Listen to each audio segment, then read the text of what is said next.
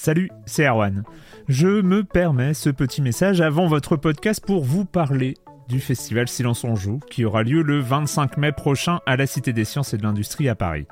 De 10h à 22h, on vous prépare une journée qu'on espère passionnante avec des discussions, des débats au cœur même de la Cité des Sciences et une soirée mémorable dans un grand amphithéâtre.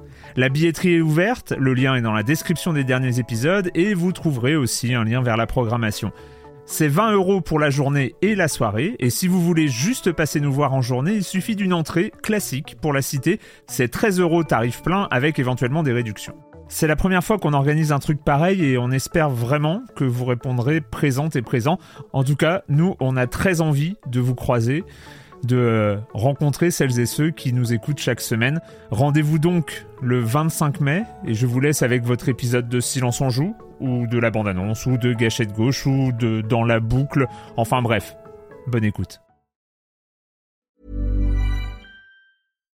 One size fits all seems like a good idea for clothes until you try them on. Same goes for healthcare. That's why United Healthcare offers flexible, budget friendly coverage for medical, vision, dental, and more. Learn more at uh1.com.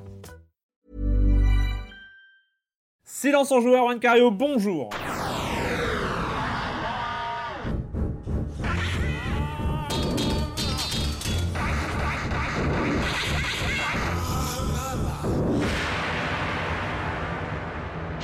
Au programme cette semaine, on va parler de The Deadly Tower of Monsters de Level 22 Pokken Tournament et, et, et, et, The Culling euh, en on appelle ça quoi? En pré-alpha, pré-bêta, pré-truc, euh, enfin en alpha jouable, enfin je sais pas. Bref, on en parlera. Euh, évidemment, le reste, le com des com, et puis bah, pas de Monsieur Fall encore. Hein. Oui, on est, on est sur ses traces, hein, on, va, dire ça, on est sur ses traces. Oui.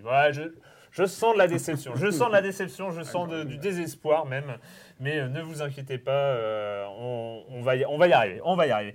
Euh, et je commence en accueillant, non pas un, non pas deux, mais trois de mes chroniqueurs favoris. Oui, parce que ça fait quand même deux semaines auparavant qu'on on a fait le Silence on joue en duo, et puis on n'a jamais fait Silence on joue en tri, en quatuor. Parce que, oui, en quatuor. euh, depuis, euh, depuis notre arrivée dans, le, dans, dans ce studio, ce qui d'ailleurs la configuration autour de cette table est un petit peu étrange, mais on va s'y retrouver. Bref, j'accueille Joël Métro. Bonjour Joël. Bonjour. Corentin, Benoît Gonin de, ou Kokobé du Journal du Gamer. Bonjour Corentin. Salut Erwan. Et, et, et oui, bah oui, ça faisait longtemps, oui, il y avait une attente, il y avait, il y avait un... une vraie demande populaire. Euh, ouais, non mais c'est ça, une, une, une, quelque chose. Il y, avait, il y avait des manifs dehors. Hein. Oui, oui, oui, oui, oui chaque jour, chaque jour. C'est gênant. On veut Patrick. Patrick Elio, bonjour Patrick. Bonjour. Merci, merci. Il fallait au moins ça. Il fallait au moins ah, ça. Ça fait plaisir de vous retrouver. Ah bah et nous alors? Et nous alors? Tu penses Tu penses on, est, on était triste chaque, chaque, fois. Bref, euh, on commence avec toi, Joël, avec des news côté euh, Firewatch, notamment. Oui, alors côté Firewatch, le 18 mars dernier, euh, l'éditeur Panique a révélé en ils fait. Sur... Non, il, il s'appelle Panique. Ils panique pas au contraire. L'éditeur Panique, on n'a rien vendu. enfin, l'éditeur Panique, justement, ne panique pas du tout et a révélé en fait les, les chiffres de, de vente de, de, Firewatch, donc ce, de ce jeu dont, dont, Silence, dont on a parlé dans Silence oui. il y a deux ou trois semaines. Et ben, c'est plutôt bah, pas mal puisqu'ils se sont vendus donc à 5000, enfin 500 000 exemplaires du jeu s'est écoulé en un mois, ce qui est vraiment mmh. bah, assez énorme pour un petit jeu, un petit jeu euh, comme ça, un dé, un petit, un, ouais. un, jeu quand même, voilà, qui a quand même demandé des moyens. Mais euh, l'éditeur est, ravi, d'autant plus qu'en fait, qu'ils sont revenus, qu'ils euh, qu expliquent qu'ils ont réussi en fait à revenir sur leur investissement en un jour, quoi, en un jour de, de vente. Quoi. Donc euh, c'est quand même pas mal. Donc ils sur sont certaines, plutôt... ouais, sur certaines semaines, sur le PSN, ils étaient devant Street Fighter V, ce qui les, leur a fait un peu tout drôle. Il faut mm. dire aussi que Street Fighter V, c'est pas autant vendu que Capcom l'aurait espéré. Oui, puis c'était sur PC. Enfin, euh, Street, Street les, les sur PC, ça c'est pas beaucoup plus mieux vendu. 18, donc ça c'était le 18 mars sur sa, sur sa, note de blog. 18 mars, c'était aussi une date, la date à, la, à, laquelle ont été en fait révélés les, les prix pour euh, l'IGF, donc l'Independent Games Festival, et le Grand Prix a été remporté par euh, Her Story, donc ce, ce... Ah, alors, ouais. on est ravis. Donc ce jeu qui se présente comme une espèce de film, euh, de film interactif où on doit trouver en fait à partir de vidéoclips, on doit trouver en fait euh, le- Charlie, hein. Voilà, vous trouvez Charlie. Voilà. La plus grosse claque ludique de 2015. Et le, retour en force de la FMV, hein, Ouais. qu'il faut, faut quand même le saluer, c'est Ouais, c'est Ça important. n'avait pas grand chose à voir avec l'utilisation Eh, quand de la FMV. euh, même. Ah, c'était un moment où plein Quand de même, jeux hein. se sont remis à la FMV quand même. Donc, euh, entre les Need for Speed, les Guitar Hero, je sais pas, il y a une espèce de retour en force de la Quantum FMV. Break euh, aussi, qu'a priori, il y aura pas mal de, de séquences Sauf que vidéo là, là c'était le cœur, hein, ces extraits vidéo, euh, ces extraits vidéo et la manière dont on circulait dans une histoire. C'est vraiment, voilà, c'est vraiment une sorte de, de- de voyage à l'intérieur même d'une histoire. Cas, On se fait mérite, euh, soi-même, Mhm. c'est-à-dire qu'on n'a pas d'indication, il n'y a pas de chemin, il n'y a pas d'embranchement, il n'y a pas de, de- Enfin, il y en a, mais qui sont tellement déguisés que euh, ça fait peur. Euh, C'est c'est des choses qui, euh, qui... Sam Barlow euh, aux commandes, Mhm. un seul mec, euh, et, et- Et le et talent franchement- d'actrice euh, dont j'ai oublié le, le nom. Ouais, le talent de L'actrice aussi. de- d'une, le- bah, c'est- c'est- je crois que c'est la musicienne Viva Seifert, c'est pas ça? Oui, c'est c'est ça, ça, c'est voilà. elle. Et, euh, franchement, voilà, Her Story, moi, je, je, me rappelle vraiment euh, de, du mo- de ce moment, de ces trois, enfin non, pas trois heures, je- ça durait une heure et demie, deux heures euh, euh, d'enquête. et mais j'avais envie de, de- de- de hurler à tout le monde, mais jouez-y, jouez-y, absolument. il est pas J'en cher. ai fait, plus, j'en ai fait une double page avec interview de Sam Barlow dans Libération. Ça le méritait. Enfin, après, il y avait le gros souci, comme énormément de jeux indés, euh, euh, comme Oxenfree qu'on a, dont on a parlé la semaine dernière, euh, c'était que en anglais. Mhm. Et pour le coup, il n'y avait pas, pas moyen. Enfin, c'est très très compliqué vu que c'est un jeu basé sur les mots. C'est une arborescence de mots. Donc c'est très compliqué, euh, même de la part du designer de Her Story de Sam Barlow, de songer à une traduction, même un doublage, même un, des sous-titrages, même les sous-titres. c'est très compliqué. Parce qu'il y a une sorte de, c'est un labyrinthe de mots en fait qui, qui sont derrière. Et, euh, et pour le coup, voilà, c'était un peu son gros problème. C'était voilà cette unique présence euh, en anglais.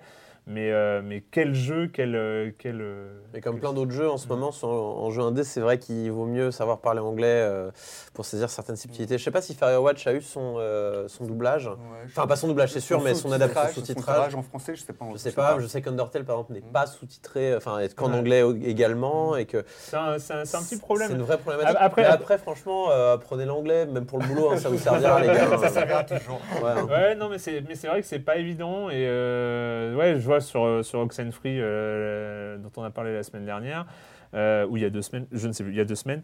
euh, voilà, c'est tellement. euh, Enfin. euh, après, après, la difficulté, c'est que ces jeux indés sont pas. euh, Il y a toujours ce, ce point d'interrogation du succès ou non. On, on sait, c'est tellement la jungle euh, dans les jeux indés aujourd'hui qu'il y a quand même une chance de se ramasser violemment euh, à la sortie. Ce que tu disais, tu disais tout à l'heure, oui, ils se sont remboursés sur le- les 24 premières heures, Mhm. mais finalement, euh, la première semaine, euh, même si ça marche, la première semaine, ou les premiers jours sont ultra capitaux, sur, euh, notamment sur Steam, qui est un.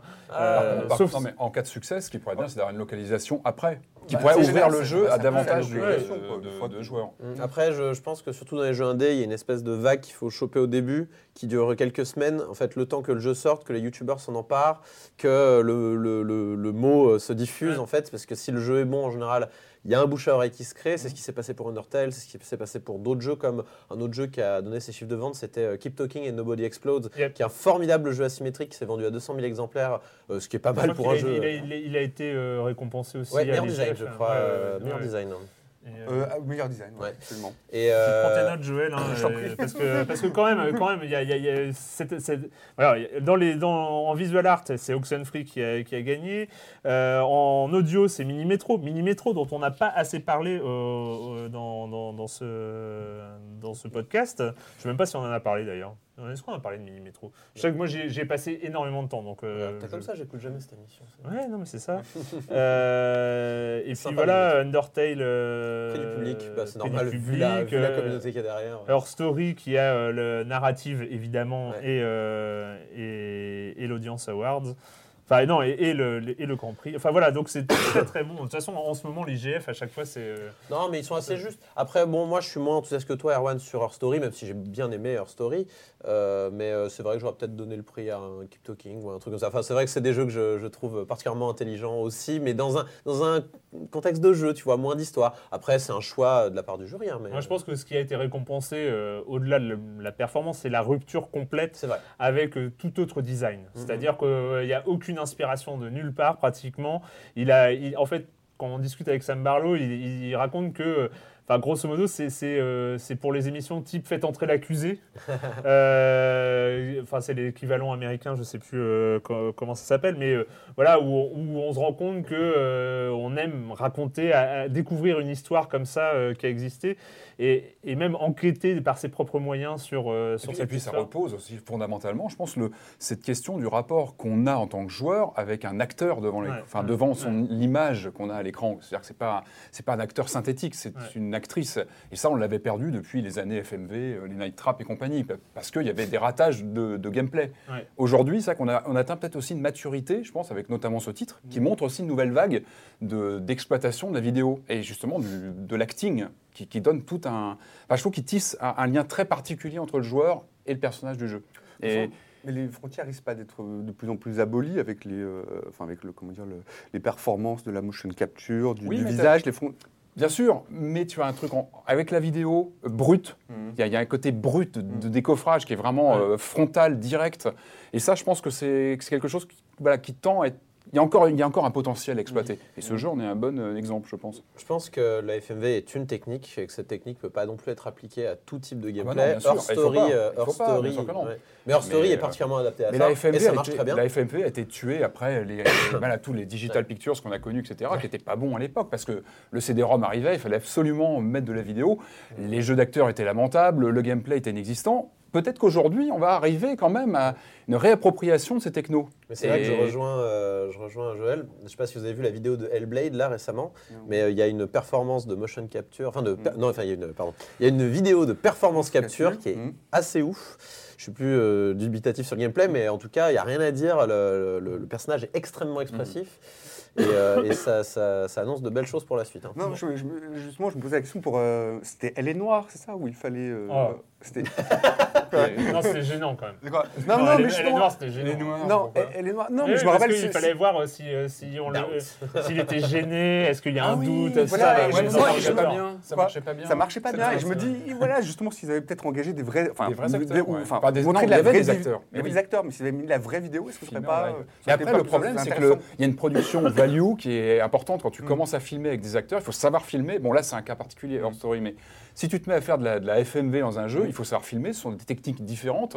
Euh, il y a un comportement d'acteur différent, les éclairages. Il faut un metteur. en Il faut, voilà, il faut quelqu'un qui vient du cinéma. c'est- en vrai que cette prochainement, culture. il y a cette- ce truc très très bizarre dont on va parler dans les semaines à venir dans, dans Silence on Joue, c'est qui est les, la, la série liée à Quantum Break, Ouais. Oui, Donc, qui euh, arrive en même temps, c'est ça qui pas- arrive en même temps et qui est dans, euh, dans, les, dans les disques. Enfin voilà, il faut- enfin, Bon, ça, ça va être intéressant à suivre. ouais. Je suis pas convaincu. hein. Euh, après, bon, Le Media Mix, on verra. après c'est Remedy, on va voir. On est open, on attend que ça. Bref, nous sommes encore dans les news euh, d'intro. Hein, voilà, non, de- dans la première news. dans la première news d'intro, parce que en fait, les deux autres sont assez coton aussi. Alors. Donc, on va passer à toi, Patrick. euh, Euh, D'accord. oui, bah, alors, bah oui. euh, une, des, une des nouvelles cette semaine, évidemment, c'était attendu depuis très longtemps. oui. Euh, on a vu les annonces d'Oculus euh, au niveau du prix. On avait eu le HTC qui avait donné son prix aussi, tous les deux très, très élevés, plus élevés que, que prévu. Donc 699 dollars pour l'Oculus, 799 C'est ça, donc, euh, pour le l'HTC Vive. arrive au- au Sachant qu'il faut, dans la conversion euro-dollar, il faut rajouter 100 euros à Bah, chaque fois. En fait, c'est les, c'est les taxes. Ouais, mais les oui. taxes, Mais tout bon, ça, et Quand tu le lis, c'est c'est un petit peu. Et puis le PC haut de gamme qui Oui, tourne à côté euh, pour faire mouliner le, jeu. Donc on arrive oui, à des bah, budgets de, oui. 2000, 2500 euros. Donc 1000 c'est important. Oui, voilà, il, il parle de 1000 euros, sachant que pour avoir les trucs un petit peu corrects, euh, et en ce moment, il faut plutôt penser à 2000, Autant 2500. dire que la réalité virtuelle, dans les premiers mois, en tout cas, ça va rester assez élitiste hein, pour les gens qui sont plutôt bien équipés ou en- qui ont envie de mettre de l'argent. On savait que Sony avait une carte à jouer, euh, puisqu'on a juste besoin d'une PS4 et du fameux euh, PlayStation VR qui, qui- qui est enfin annoncé.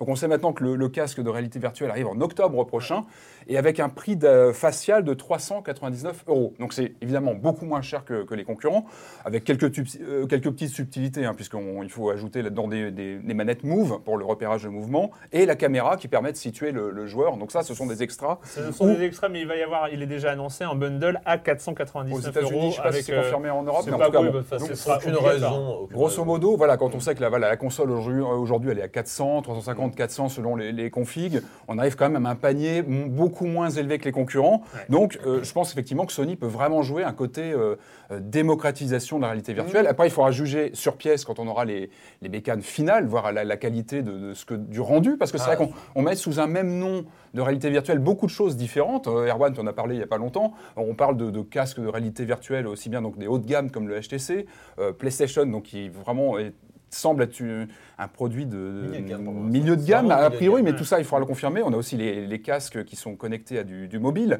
Donc voilà, on a un, sur un seul nom, Bah, dis- disons, on a beaucoup de technos différentes. Pour euh, Clément serait là, il nous fera un cours, hein, mais euh, sûr, bah, on va, on va mais- pallier à son absence. Mais euh, la- le PlayStation VR est l'entrée de gamme des casques au-dessus, c'est-à-dire et joue dans la cour de l'Oculus Rift et de la HTC Vive. Il ne joue pas dans la cour euh, des, euh, Des mobiles, enfin, des, mobiles où l'interaction, ces mobiles, le Gear VR, euh, enfin le, le casque Gear VR de Samsung notamment, fait par Oculus aussi, mais eux, ils- eux, leur application principale, c'est l'audiovisuel, c'est-à-dire euh, c'est les, les les films, euh, les 3D, films en ouais, 360, 360, euh, avec ou sans relief, ou, Mhm. euh, mais c'est là-dessus où ils sont forts, vu qu'il n'y a pas de, de, de- de demande de- du processeur, de calcul euh, du téléphone qui euh, rentre assez peu, euh, Mhm. assez peu en jeu. Euh, à partir du moment où il y a du calcul, euh, le téléphone 3D est très, jeu, très euh, limité. Il peut en faire. On sait que, j'ai j'ai pas le nom, mais il y a des gens qui avaient fait Monument de Vallée, euh, qui ont fait un jeu euh, pour le, le Gear VR qui est très bien, qui se joue Ouais. bien, c'est très simple, on est en, euh, ça, ça marche plutôt pas mal, mais on est très limité. Le PlayStation VR joue dans la même cour que euh, Oculus et HTC parce qu'on est dans le truc pur interactif. C'est du jeu vidéo, c'est euh, c'est- des, choses- c'est des choses interactives euh, avec une qualité d'écran, même si dans le cas de la de- du PlayStation VR, qui la qualité d'écran est inférieure à celle de l'Oculus Et de la HTC Vive. les prix, ce qui est complètement logique. Ce hein. qui est on a logique, aussi voilà. un rapport de... Et sachant aussi que quand, on fait, quand on fait des jeux en réalité virtuelle, il faut afficher deux images, Et, ouais, pratiquement en HD, à mini- avec un minimum de 90 images par seconde. Sinon, il y a des soucis. Donc, par rapport à, à un simple jeu euh, vidéo où on doit afficher sur un écran des images qui doivent tourner à 60 images par seconde, dans l'idéal, autant vous dire que effectivement, il y aura, on, on va pas être sur des jeux de qualité PlayStation 4 quand on Bien sera sûr. dans. Sauf que il faut bien aussi comprendre que euh, il suffit d'être entouré de gros cubes. Euh, Ouais, pour pour, avoir un avoir sentiment de- une- un, un sentiment de, de- de présence, en fait. Là, ce qu'on appelle la présence dans, dans- dans- dans la réalité virtuelle, c'est-à-dire d'avoir le sentiment de ne plus être là où on est. Et, euh, et ça, c'est possible même avec des, des graphismes non Bien réalistes. C'est euh, loin. des- Enfin, moi, euh, le, le- le le PlayStation. fait- si, si c'est très bien designé, si euh, voilà. le PlayStation VR, moi, il m'avait retourné. Enfin, c'est le premier que j'ai essayé. C'est le premier que j'ai eu l'occasion d'essayer. Il m'avait quand même foutu une bonne baffe quoi, avec les démos de Heist, The Heist, qui était développé Mm. en Angleterre, je crois, avec le, le studio. Ça, c'est une torture, la scène. Et il y a la scène comme ça, puis la, la- la fusillade en voiture qui, qui était complètement bluffante. Enfin, c'est le premier que j'ai essayé, il y a vraiment un effet wow. Enfin, vraiment, quand on le porte, c'est vraiment bluffant. Donc, il y a, il y a un vrai effet. euh, et en tout cas, ça confirme que Sony va vraiment jouer sur ce côté euh, prix plus agressif. Ah, mais c'est sûr. hein. Sachant que beaucoup de gens sont équipés déjà de PS4, donc on met de côté l'achat de hardware. Donc, ça Et rend. surtout, ça et risque d'être un casque de réalité virtuelle qu'on branche Direct. quelque part et ça marche. Ça marche. Parce que quand on voit aujourd'hui, euh, alors c'est vrai qu'aujourd'hui c'est des, c'est des protos, c'est les DK1, DK2, euh, que euh, et tout ça. Mais alors, reli- rien que les câbles, Oui, non, mais le HTC, je crois qu'il y a pas mal, que- il y a les capteurs, etc. Voilà. Donc le, le les PlayStation, capteurs puis- de l'HTC qui sont à mettre à deux endroits de ta pièce et tout ça, enfin l'Oculus avec ses câbles, ses puis- caméras, bah, il va y avoir un gros problème d'installation au-delà même de, de la bécane à acheter. ouais. A- sûr, ça, PlayStation, ça vient le faire. Puis il y a la marque PlayStation. Je pense qu'ils sont aussi en train d'agripper pas mal de développeurs pour les faire venir sur la bécane. Il y a la force de la marque et ça, je pense qu'ils vont, ils vont, ils vont bien jouer là-dessus. Il y a eu aussi l'annonce euh, récente d'AMD du Sulon Q qui est un casque qui va intégrer l'ordinateur dedans, donc euh, il sera un peu plus Il pèse lourd. combien Il Voilà, lourd, mais voilà, ils veulent, ils ils quant à eux euh, essayer de faire aussi un, un casque PC free entre guillemets. Et euh, voilà. Bah, il faut Et, attendre euh, de il voir sera assez, il sera assez cher, mais euh, chacun va un peu de son côté. Oui, J'ai hâte de voir ce c'est- que ça va donner. exactement. A ça a priori, en tout euh, cas, pour l'année 2016, c'est ces trois acteurs-là, c'est HTC, Oculus et, et, euh, Et Sony. Euh, ça promet. Oui, Sony est bien parti là. Là, là- là, franchement, et puis, euh, et puis même visuellement, c'est Ouais. le plus beau des Ah, trois. c'est plus classe, de, très loin. Ouais, Parce que euh, le- quand même, le HTC, il fait peur. hein. Bon après, euh, je pense qu'on surestime un peu la taille du gâteau pour l'instant, mais pour dans longtemps, oui. Non, parce que bah, de fait, tu as raison, mais la- et la grande question, c'est euh, est-ce que euh, la réalité virtuelle est la nouvelle Wii euh, ou est-ce que c'est vraiment quelque chose qui s'inscrit dans le temps un euh, peu tendance plus à dire que c'est la nouvelle 3D pour les écrans. Tu sais, euh, les écrans 3D que Ouais, tout le monde avait misé dessus et ça avait un peu floppé. Sauf que là, les, les techos sont quand même plus enthousiastes, donc euh, a priori, Bah, euh, après, ça les va signaux aussi- sont un peu plus ouverts. Ça va poser des questions pour les développeurs. Est-ce qu'on va avoir une plateforme plus ou moins commune, voire plusieurs Ouais. formats différents, avec des, en plus des puissances différentes? Ce qui veut dire qu'on n'aura pas non plus un plateau. Moi, j'avoue euh, que j'ai toujours eu du mal à prévoir le futur, hein, malheureusement, mais euh, et je me suis souvent gaufré. Et là, je ne sais pas quoi penser. Je sais pas quoi penser parce que bah, les- pour l'avoir essayé, pour avoir essayé le, le, le, le- le L'Oculus. DK2 d'Oculus et, euh, et euh, quelques enfin le Samsung Gear VR et tout ça, je suis bluffé par la techno elle-même. Je trouve que ça marche. Ouais, je trouve qu'il y a un vrai effet, effet. euh, Il y a la présence. Il y a quelque chose qui est inédit, qui n'arrivait pas avant.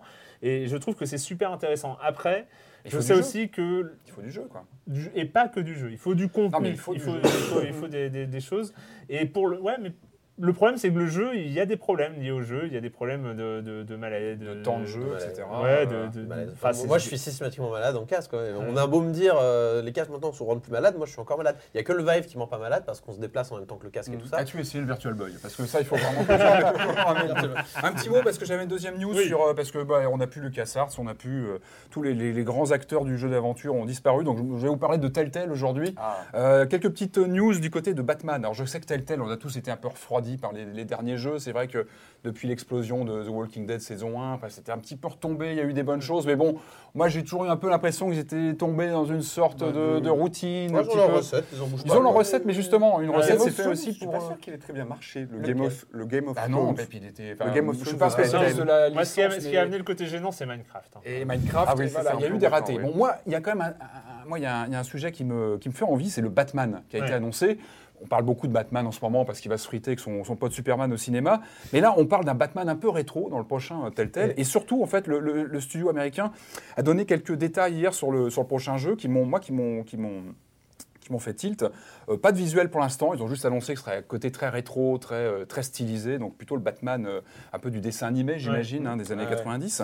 Par contre, ce qui est très intéressant pour moi et quelque chose qu'on ne fait jamais dans les adaptations de Batman depuis les années 80, c'est de mettre en, en scène Bruce Wayne. On met toujours de côté, on s'en sert pas de- du personnage de Bruce Wayne, alors que c'est quand même 50% du, du L'intro personnage. d'Arkham City. À peine, oui, même. C'est le seul, c'est le seul qui avait un peu. Mais bon, c'était très Non, léger. C'était l'intro. Enfin, ça durait, ça durait 5 minutes. hein, Là, mais- Telltale a justement annoncé que le- donc, ce serait un Batman contemporain avec deux phases de jeu, donc euh, Bruce Wayne le jour et Batman la nuit. Donc ça, c'est plutôt malin, je trouve. Quelque chose qui a rarement été exploité, avec des interactions dans les choix, selon les choix qu'on va faire avec Batman la nuit et Bruce Wayne le jour. Donc a priori, il y aura des, bon, des choix et des interactions à la Telltale. hein. Donc on sait que ça peut être un petit peu, un peu gros, mais bon. Avec En tout cas, l'indication, ce choix que vous avez fait aura une influence Voilà, sur les événements ça- à venir. en tout cas, je trouve que Alfred le principe est intéressant.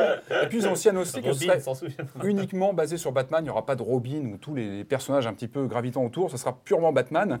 Et euh, voilà, moi, ce- cette histoire de mettre en scène Bruce Wayne, je trouve ça intéressant. Ça a rarement été fait. Et voilà, je trouve que c'est l'antagonisme. C'est ça, Batman. C'est l'antagonisme entre, un- entre Bruce Wayne T'as et. tellement hâte de faire du PTE pendant des conseils d'administration. Ouais, ouais. ça. Bah, pourquoi pas Mais, mais pour- non, mais allons-y. Allons-y. Allons-y, un peu épuisé. euh, effectivement, le- la recette commence un peu. Ah, non, mais Ah, c'est mais- mais c'est ce sont en train de dire. mais Ils sont en c'est train de dire qu'ils c'est- ont embauché des game designers qui vont peut-être c'est pour ça que tout- toute leur question de super show qui avait été annoncée, justement d'évolution du concept, d'aller vers de la- des séries télé interactives, pour l'instant, on n'en voit pas grand-chose. Et ce Ouais, Batman, En fait, c'est assez rigolo parce que ce que le- ce qu'a fait Telltale avec The Walking Dead saison 1, enfin, c'est euh, ils ont fait Firewatch, ils ont fait Oxenfree, c'est-à-dire des gens qui se sont barrés de Telltale Mhm. après The Walking Dead euh, saison 1 et qui ont fait autre chose ont ailleurs. Et, et euh, finalement, voilà, Firewatch, c'est la vraie, c'est le, le fils spirituel de The Walking Dead et pareil pour Oxenfree. Donc c'est. Donc les c'est types sont partis avant Ouais. l'exploitation de toutes les licences Non, en C'est ça qui est super intéressant. Donc, en tout cas, on va, on va quand même suivre ce Batman. On est encore dans les news d'intro, chers amis. Je ne sais pas combien de temps ça va durer, mais ça, on, va, on va arriver au bout. Euh, Corentin, Ouais. Zero Time Dilemma. Dilemma. Euh, alors en fait, il s'agit d'une série assez peu connue en France euh, qui s'appelle Les Zero Escape. Les Zero Escape, en fait, c'est une série d'escape room. Alors les escape rooms, on connaît ça maintenant puisqu'on va les faire en vrai dans Paris euh, ou dans d'autres grandes villes d'ailleurs.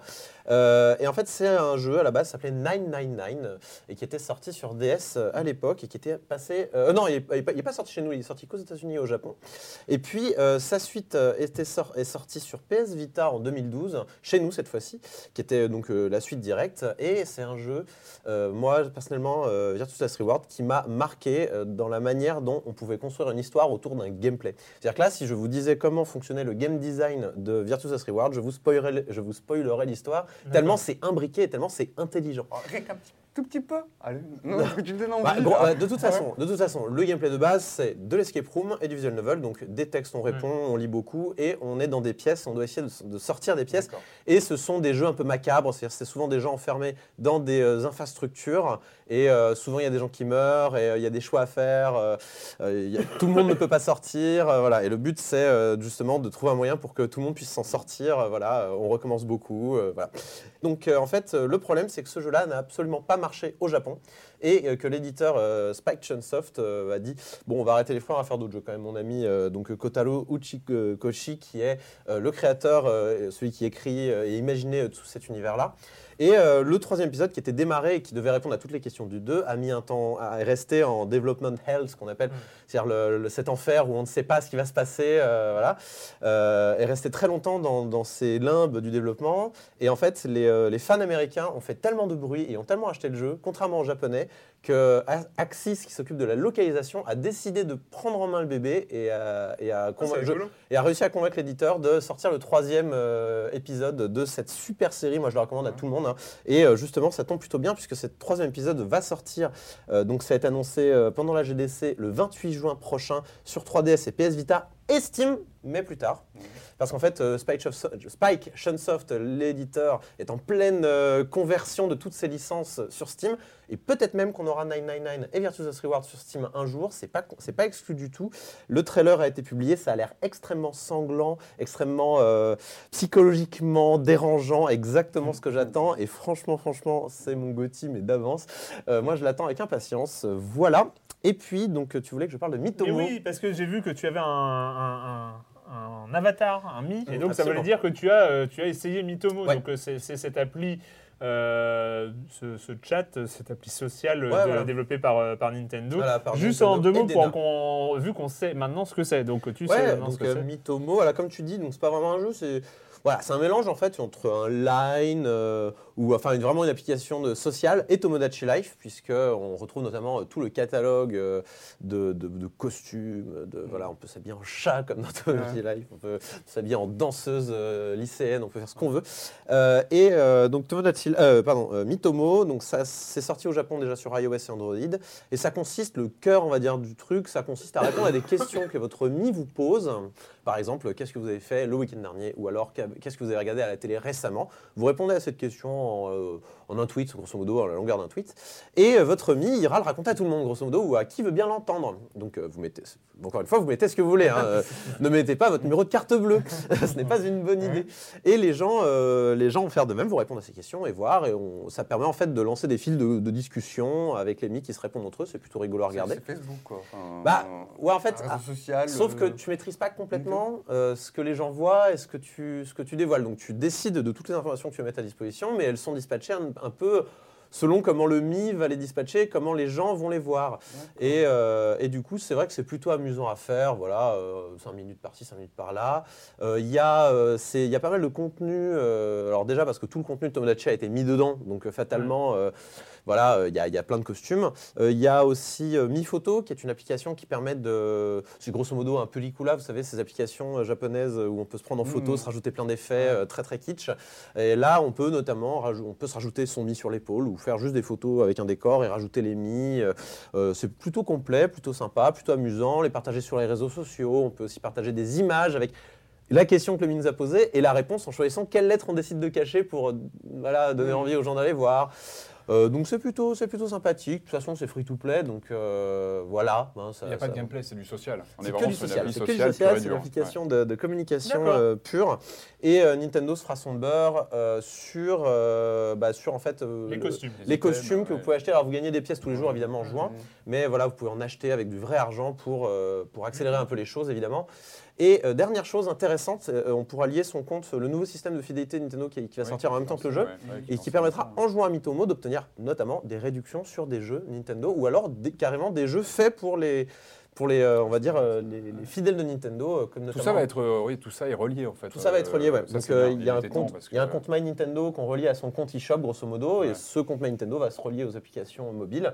Et euh, grâce à ça, on pourra obtenir, je sais pas, 20% de réduction sur Mario Kart 8 par exemple. C'est plutôt intéressant, voilà. Merci, merci. On nous a fini les news d'intro. C'est pas mal quand même.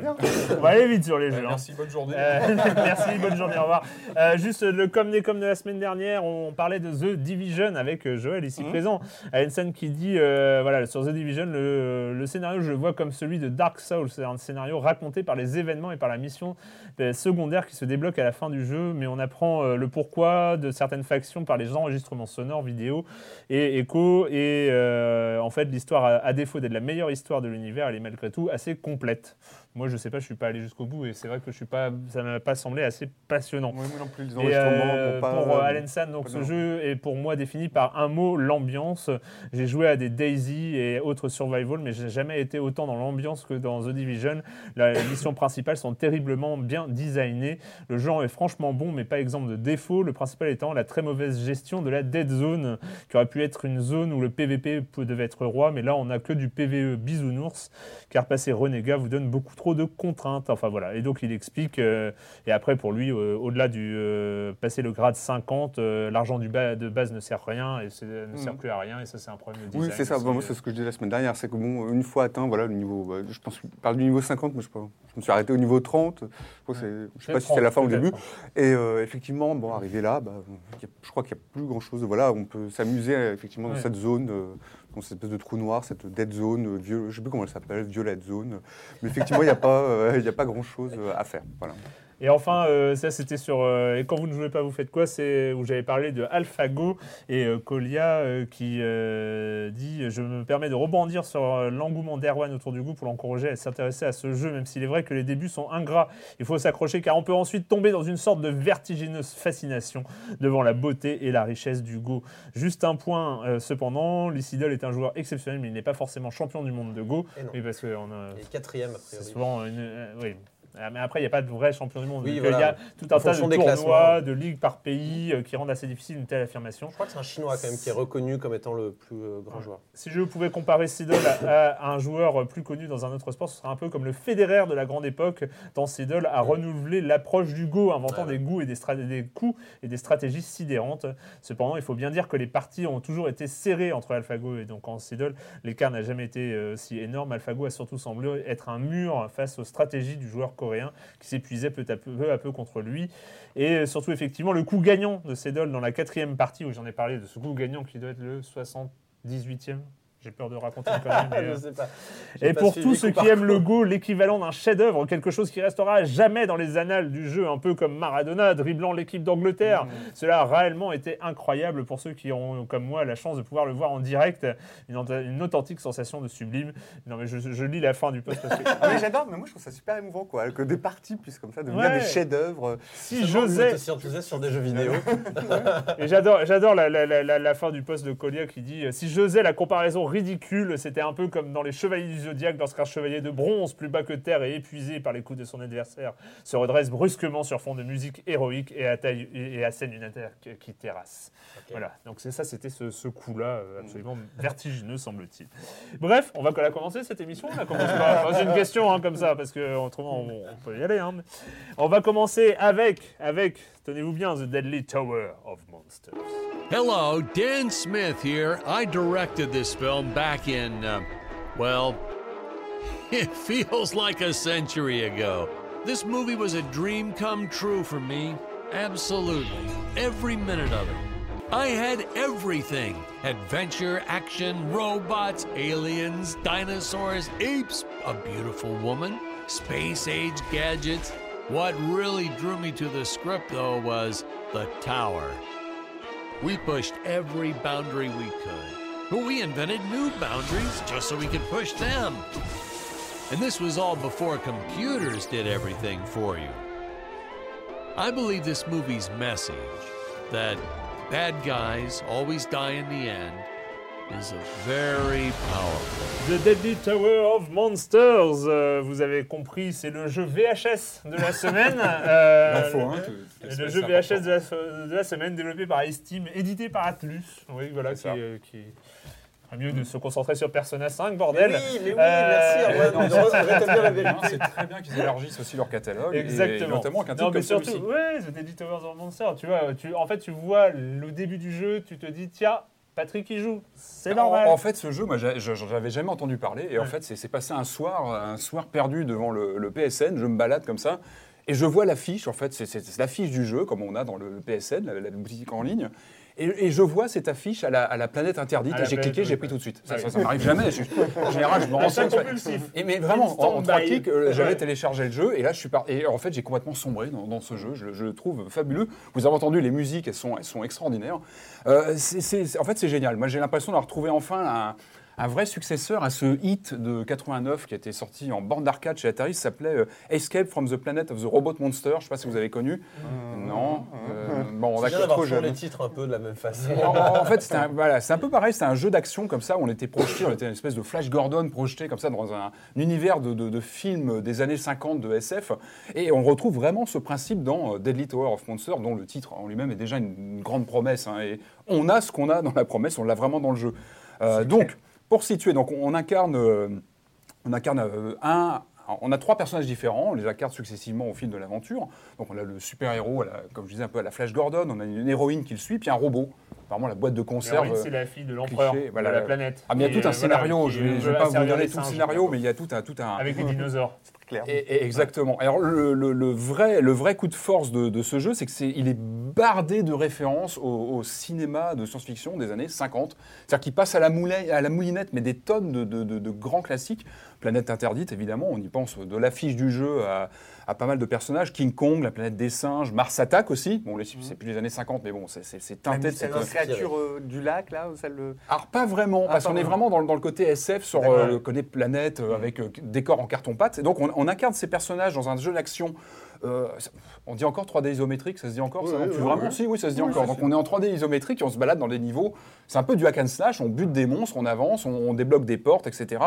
Et alors, le, donc, comme je vous disais, la réalisation, c'est vraiment bardé de clins d'œil. Donc aussi bien du côté des ennemis, un peu kitsch, qui portent des costumes, etc., euh, avec les défauts d'animation des monstres qui sont en stop motion, comme dans les années 50, donc ça rame un petit peu. Et ça, c'est vraiment bien foutu. on a une musique, on en a un petit peu entendu là pendant l'extrait, c'est c'est- c'est- c'est- c'est- c'est vraiment génial, parce qu'on retrouve le, les thérémines, justement, qui était le, le- le- le premier synthétiseur qu'on utilisait dans les, dans les grands films de, de l'époque. Et puis, le vrai tour de force du jeu, c'est d'avoir pendant tout le jeu, pendant toute la partie, audio. on a le commentaire, comme si on était dans le film, en fait. On joue, donc on, on fait l'action, et on a le réalisateur du film qui, qui, qui, qui- qui fait un commentaire comme sur un, DVD audio, en fait, un DVD vidéo, où on peut enclencher le commentaire audio du réalisateur. Et c'est à mourir de rire, parce qu'on est, on est en présence d'un commentaire un petit peu, d'un comment dire, d'un réalisateur un petit peu magouilleur, euh, une sorte de croisement entre Ed Wood et Roger Corman, euh, qui nous donne plein d'anecdotes sur euh, tel monstre qu'on va croiser, sur tel personnage, le héros, évidemment, qui, comme on peut l'imaginer, un peu le cliché du, du, du- du- du faux héros, parce que c'était qu'une image à l'époque. Il nous parle de... de- Les de- arbres en plastique qu'il a récupéré de son précédent tournage, l'île des vampires. Et Enfin, il voilà, arrête, c'est- euh, arrête pas de nous, nous raconter des commentaires comme ça, des petits détails croustillants sur le le- l'acteur qui jouait le robot qu'il a jamais payé parce que finalement on n'a pas su qui c'était, il était caché dans son, dans son Et- armure. Est-ce qu'il y a moyen dans, dans le jeu d'avoir juste, la- euh, juste le- les commentaires en fait? Est-ce que- est-ce qu'à la fin de la partie, on peut, Je- de la partie ou de l'aventure, on peut récupérer Je- tous les je- commentaires? Ce serait je, bien. je pense pas, je crois pas, parce que Ah. en fait le, le but c'est vraiment de les découvrir pendant la partie. C'est quand tu un nouveau monstre, bah lui va t'expliquer, bah lui voilà, on a eu des problèmes avec les acteurs qui jouaient les, les trois mouches volantes, enfin les trois guêpes, euh, les fourmis, parce que tout le, le- les, les- les monstres c'est vraiment tous les clichés, les, les fourmis atomiques géantes. euh, les, les- voilà, les singes, euh, les, les gorilles qui nous attaquent, etc. Et on a, on, a, on a ça, et on a aussi tous les filtres, comme tu disais, Erwan, VHS sur l'image qu'on peut actionner, donc pour avoir un petit craquement. C'est pas vraiment VHS, parce qu'on est plus sur de la pélo- péloche abîmée, en fait. On a plus des, des, des, des pètes Enfin, de péloche. que la VHS que tu as laissée dans ton placard pendant 15 ans et que tu ressors aujourd'hui. quoi. Enfin, c'est a- ça, ça fait, ça fait pas les mêmes effets. Non, là euh, c'est plus de la péloche ouais. abîmée. Donc Ouais, il y a vraiment ouais, ce, charme. euh, Le son aussi, on peut choisir ou bien euh, son DVD Ouais. ou au contraire tout abîmé d'époque. Et ça donne vraiment un cachet. Il y a vraiment, euh, enfin quand on est fan, je pense qu'il faut quand même avoir un, certain euh, penchant pour ce genre de film. Je pense que c'est quand même plutôt conseillé de, voilà, de s'amuser de toutes les références, etc. Et en dehors de ça, le jeu tient vraiment la route. C'est-à-dire qu'on a vraiment un petit shooter très sympa, un vrai can slash avec euh, une progression plutôt, plutôt sympa. On a une bonne diversité de, décors, pas forcément d'ennemis. C'est vrai qu'il y, a un côté répétitif, mais ça c'est le côté hack slash qui veut ça. Mais on a vraiment cette bonne humeur qui nous porte pendant tout le jeu avec les commentaires qui, qui font. enfin, voilà, c'est vraiment à mourir de rire. Il y a vraiment des moments. Où euh, bah, il y a un vrai jeu sur ce, voilà, sur ce. On sent voilà que les développeurs euh, apprécient cet univers du, du cinéma plus ou moins bis, du- du- de la science-fiction des années 50. Ça suinte pendant toute la partie du jeu avec plein de, déca- de- plein de détails graphiques, de détails de, la musique, euh, et puis les commentaires du, du réalisateur. Donc c'est très très bien. De toute façon, j'ai vu qu'il y avait une démo jouable sur PS4. Donc allez-y, téléchargez-la, essayez. Vous verrez tout de suite si vous collez ou pas. On voit tout de suite le gameplay. Euh, au niveau des, des- allez, des, petits, des petits points négatifs, je trouve dommage qu'on puisse pas jouer à deux. Parce qu'on est sur un, voilà, sur un jeu d'action, on peut pas être à deux à l'écran, ça aurait été Ouais, sympa. surtout qu'il y a un système où tu peux switcher de personnage, passer Ouais. de l'un à l'autre. Oui, parce euh, qu'ils ont chacun. Et à ce moment-là, c'est vrai que c'est un peu bête de ne pas avoir donné cette possibilité de. C'est un de peu jouer dommage avec, parce que c'est euh, vrai que ça aurait été plus sympa de jouer à deux, d'avancer Ouais. dans les niveaux. Euh, et c'est vrai qu'il y a un point aussi, c'est qu'on fait évoluer nos personnages, qu'on peu à peu, on commence à avoir des pouvoirs en plus, des armes en plus, on a un jetpack. Enfin, voilà, c'est tous les On a un clichés. jetpack. On oui, on a un petit jetpack et ça, Je bon. pense que et- tu, tu vois, tu l'as pas dit dès le début. Mais ah mais c'est important, c'est important, c'est important. Donc voilà, c'est un petit peu répétitif, mais ça, le genre le veut. Et un dernier petit point, on va dire, voilà, c'est que comme vous le disiez tout à l'heure, les commentaires sont en anglais, sous-titrés en anglais. Alors il faut, voilà, il vaut mieux avoir des petites notions parce que pendant qu'on joue, on a les commentaires, donc c'est difficile de lire en même temps.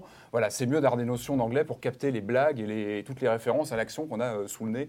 Mais vraiment, moi, gros coup de cœur. J'ai trouvé ce jeu euh, euh, vraiment sympa dans l'esprit et puis même dans la, dans la technique, je trouve qu'il est, il est très agréable à jouer. Je trouve qu'il est très sympa. Moi, j'avoue que j'ai moins été euh, convaincu. J'ai moins été convaincu par l'aspect gameplay. En même temps, en même temps, c'est euh, c'est assez marrant parce que c'est effectivement un hack and slash. euh, Dual stick, j'ai pas précisé dual stick, donc un stick gauche pour se déplacer et le stick droit pour diriger le, le tir. Voilà. C'est un détail, mais c'est important. C'est vrai. Mais, euh, mais pour le coup, en fait, ça m'a pas tant que ça gêné parce qu'il y a cette récompense qui est. euh, euh, généralement, dans les hack and slash, j'en ai à peu près rien à faire de l'histoire, Ah, du du scénario. scénario, euh, de l'environnement. de- Ah, mais là, de le scénario, Le euh, hack and- voilà, looter, XP, avancer, machin, finir. euh, voilà. des barres, quoi. Alors que là, en fait, il y a cette récompense euh, en temps réel et continue, quasiment Ah, ça, continue. il n'arrête pas le commentaire Euh, de, audio. euh, continue. de ce commentaire audio qui finalement, euh, le, le jeu en lui-même devient une sorte d'accessoire à ce commentaire audio Mhm. euh, qui est absolument génial. Et, euh, et en plus, ce, ce- ce- ce design de, de- de- de décor en carton-pâte revendiqué, est parce que euh, regardez-moi des arbres en plastique, les, euh, les, l'animatronics, les, les Ah oui, monstres les animés dinosaures image qui par sont, euh, image. euh, euh, génial. les- le, le King- l'espèce de faux King Kong qui arrive. Oui, là, on a eu un problème avec la marionnette du héros. Alors, tu vois, dans sa main, il n'a Oui. plus qu'un un espèce de truc qui, qui tient Ça, plus la King route. Kong aussi, il suffit parfois, il y a des plans mal cadrés, comme on imagine les trucages où on voit que la- la- le Oui. bras géant, en fait, il est coupé, que derrière on voit des, des- des tiges qui le tiennent. Enfin voilà, c'est des petits détails, mais qui. Et, et franchement, franchement vraiment- voilà, il y, a- il y a cette récompense permanente euh, de, de l'univers qui euh, finalement nous donne envie d'avancer, Mm. même malgré, pour moi, malgré euh, un gameplay un peu basique. Alors Un pas, basique, oui, pas mais- tout pourri, c'est pas tout pourri, mais voilà, c'est pas, en- Mm. c'est pas le truc qui, qui, qui, rend fou et qui donne envie d'arrêter. Mais mais il y a, voilà, Mais c'est une un- aventure, c'est un voyage et on part très loin avec, avec ce réalisateur qui, qui nous parle de tout ça. Et euh, non, mais essayez des mots jouables et vous saurez très vite si vous The accrochez ou pas. Deadly au- Tower of au- Monsters à sur le. PSN et Sur sur, Steam aussi, hein. Ouais. Et on va parler d'un jeu, je crois, sorti il y a quelques temps déjà sur euh, Android et, euh, et iOS, mais qui vient tout juste d'arriver ces dernières semaines euh, sur Steam notamment. C'est Level 22.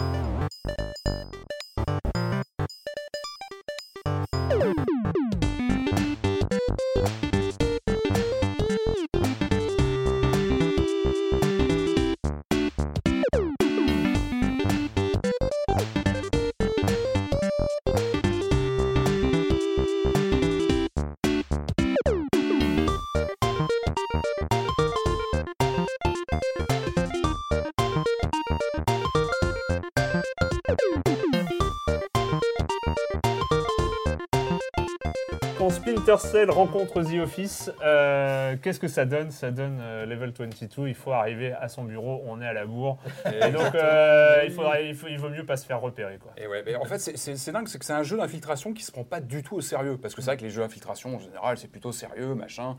Là, celui-là, il est complètement décalé. Moi, j'aime bien ce genre de, de- de jeu euh, plein d'humour, avec une idée un peu barrée. Euh. ça m'a rappelé un jeu, j'avais dû vous en parler. Vous me dites si je radote un peu, mais je me rappelle. T'inquiète. Rappelez-vous. Amélie Minuit, c'était un jeu de 85 de R informatique, un jeu français où on, était une, on incarnait une secrétaire qui était en haut d'un immeuble et qui devait ressortir après la fermeture de l'immeuble. Donc euh, tout, tout l'aventure, c'était de, de ressortir et de voilà, s'échapper de, ce- de cet immeuble. Là, c'est l'inverse. C'est-à-dire que là, on, a, on incarne Gary, qui est un, Donc il travaille dans une grande, une grande société, dans un grand, un grand immeuble. Et le problème, c'est qu'il est déjà un peu grillé que ses patrons parce qu'il arrive souvent en retard. Et puis là, il se réveille un matin, après, je crois, une fête d'anniversaire. Il est complètement à la bourre. Donc son objectif, c'est de s'infiltrer dans, le- dans l'immeuble, d'arriver au fameux étage 22 où il travaille sans se faire griller. Et ça, c'est une, ouais, situation qui nous est souvent. Enfin, moi, moi pitch, qui m'est déjà arrivé. hein. Voilà, bah, c'est du vécu, on sent que c'est du vécu, donc Ouais. on peut tout à fait voilà, se, se- se reconnaître dans le personnage. Euh, donc voilà, donc, comme je disais, donc, un jeu qui ne se prend pas du tout au sérieux. Euh, on incarne ce personnage qui rentre dans ce. Donc on va, on va en- enchaîner les, les niveaux qui évidemment sont de plus en plus difficiles. C'est-à-dire qu'au début ça paraît très simple. Il a un look très particulier, très, très cartoon. Moi j'aime bien. Il a, il a un petit look un peu à la légère Suite Larry, un peu avec des, des personnages comme ça en bande dessinée. euh, et euh, donc plutôt sympathique. Et euh, donc euh, pareil, on peut jouer avec. euh, enfin, moi je l'ai fait sur, euh, sur Wii U. Euh, il est sorti. En fait, il était sur- comme tu l'as dit, il est sorti sur mobile à la base, je crois, sur euh, iPhone et Android. Après, il a été porté il y a quelques semaines sur les consoles de salon, donc PS4, Xbox, euh, Steam et, et sur Wii U. Euh, donc on joue que les deux sticks. Stick gauche, on, dirige son personnage, donc on est en vue aérienne en 2D, donc très cartoon. Et euh, stick droit, on peut déplacer un peu la caméra, voir ce qui, ce qui se passe de l'alentour. Donc évidemment, le but, ça va être de- de- d'arpenter les différents niveaux pour monter progressivement en évitant les collègues qui euh, ont un champ de vision classique hein, dans les jeux d'infiltration, euh, qui parfois font des siestes, heureusement, mais il faut savoir les esquiver. Et puis surtout, on a aussi les, agents de sécurité qui sont évidemment à l'affût. Alors pour, pour s'en passer, pour s'en sortir, on a plusieurs, euh, plusieurs outils euh, sous la main. On peut utiliser bah, tout ce qu'on trouve dans, dans des bureaux. hein. C'est-à-dire qu'on peut utiliser le café, dans une, ma- on, on prend du café dans une machine, on le, on le verse dans un ordinateur pour le mettre en panne, pour faire bouger le- le- voilà, le- l'utilisateur, pour le faire repartir. On peut mettre du laxatif dans le café. Je vous laisse imaginer Ah, ce qui peut, à quoi ça peut servir ouais. pour, pour nos, nos, collègues. Euh, on utilise donc le fait qu'ils fassent des siestes. Et ça, il faut bien chronométrer nos déplacements pour ne pour pas rentrer dans leur, dans leur vision. Euh, on peut se déguiser en carton. Clin d'œil, évidemment. hein. Euh, on peut passer dans les conduits d'aération.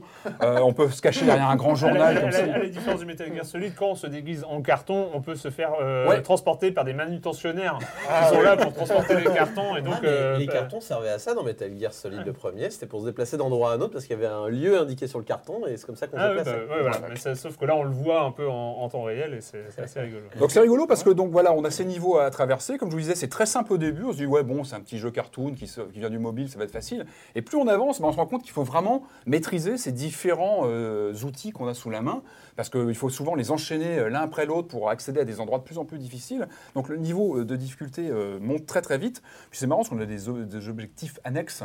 Je pense à l'ouverture de coffres-forts des figurines à, récupérer. Donc il y a vraiment de quoi faire. C'est assez surprenant. Donc pas mal de progression. Et puis je trouve qu'il y, a- vraiment un, humour qui est toujours là. En fait, dès le début, dès qu'on rentre dans l'immeuble, on, a, on est en contact avec Marty. Alors Marty, c'est un ancien euh, employé de cette boîte où on travaille qui nous donne pas mal de tuyaux. C'est lui qui nous dit bah, attention, euh, ah, tu vas utiliser, si on trouve tel objet, qu'est-ce que j'en fais? Bah, Il nous dit, par, on, on lui parle par téléphone, il nous donne des tuyaux. Donc c'est plutôt rigolo. Il y a vraiment une bonne humeur pendant tout le jeu. Il s'est fait virer lui ou pas? Bah, je sais pas, je sais pas si on sait exactement. En tout cas, il est sorti de l'entreprise en question. Mais en tout cas, voilà, il nous donne pas mal de tuyaux, donc il y a pas mal d'interactions, pas mal, on discute pas mal avec lui. Euh, donc voilà, c'est un jeu simple, mais qui a- il y, a- il y a une- il y a une bonne humeur, il y a un bon esprit pendant Ouais. tout le jeu. Il est, je trouve que l'écran est clair. Voilà, c'est en 2D, euh, c'est plutôt plutôt joli. Puis il y a des petits clins d'œil. Moi, j'ai bien aimé. On trouve un moment un passage secret où on se retrouve parmi les développeurs. Ça m'a rappelé euh, Zombies Hate My Neckboards qu'on avait aussi sur, euh, qui était un jeu LucasArts de la grande les époque. développeurs de services informatiques. quoi. Non, non, les développeurs du jeu, a priori. Ah, les développeurs du jeu, oui, les. Et ça, on avait ça dans le, dans le Ah, fameux jeu Zombies, qui était voilà, euh, Konami, euh, LucasArts de la grande époque. Donc voilà, moi, c'est un jeu qui, qui, qui coûte pas très cher, je crois qu'il doit être dans les 7 euros, et que je recommande pour, euh, voilà, pour les fans un petit peu de, bah, de, de- C'est de la pure d'infiltration. infiltration, hein, voilà. C'est ouais, on n'est vraiment pas sur du jeu Le d'action. Non, non, il faut vraiment euh, faut, faut aimer l'infiltration avec les, les faisceaux de vision des différents personnages, euh, le tempo de leur déplacement. Et, euh, mais vraiment une bonne humeur, et c'est un, c'est un jeu qui file, euh, qui, qui file la peps, qui, qui est vraiment sympa. Voilà, il- Level 22. c'est ça, ouais. Event 22. Euh, c'est Moving Player, c'est un jeu, euh, bah, c'est un studio français qui a signé euh, ce jeu. Ah, dis donc. Je, je- je ne l'avais pas vu, je ne l'avais pas vu. Et le jeu est en anglais, français? Français. Super. Bah, sur Bon, Wii U, il est en français. Je pense qu'il est en français aussi sur, Bah, sur tant mieux. Eh bien, avant d'y jouer, je ne savais pas quoi en penser. Après, non plus. Donc, euh, je vais vous laisser parler. Ça s'appelle le Pokémon Tournament et c'est un truc de Pokémon qui se fout sur la gueule.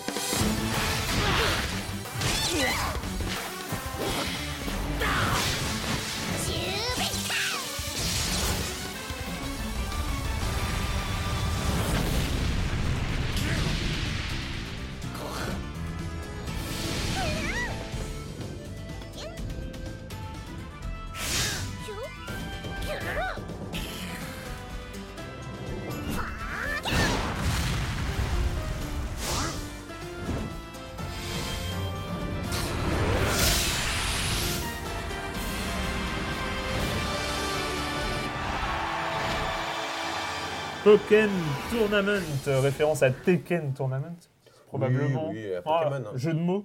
Des Pokémon, euh, un- des tournois, des, des, des ligues de Pokémon. Il faut devenir le meilleur, les avoir tous, les attraper, j'en sais rien. Bah on ne non, les attrape pas, bah non, on ne les attrape pas, c'est malheureux. Ils sont déjà avec nous, mais on doit devenir le meilleur dresseur de Pokémon. Et ça, c'est quand même important.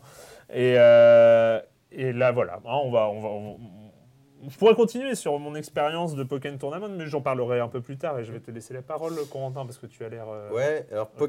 Pokken, c'est un drôle de jeu parce que ça fait très longtemps que les fans de Pokémon fantasmaient sur un jeu de combat Pokémon, c'est-à-dire un jeu, euh, voilà, un jeu où vraiment on contrôle son Pokémon de A à Z et on se met sur la gueule comme dans un Street Fighter, un Tekken, un Soul Calibur, tout ce que vous voulez.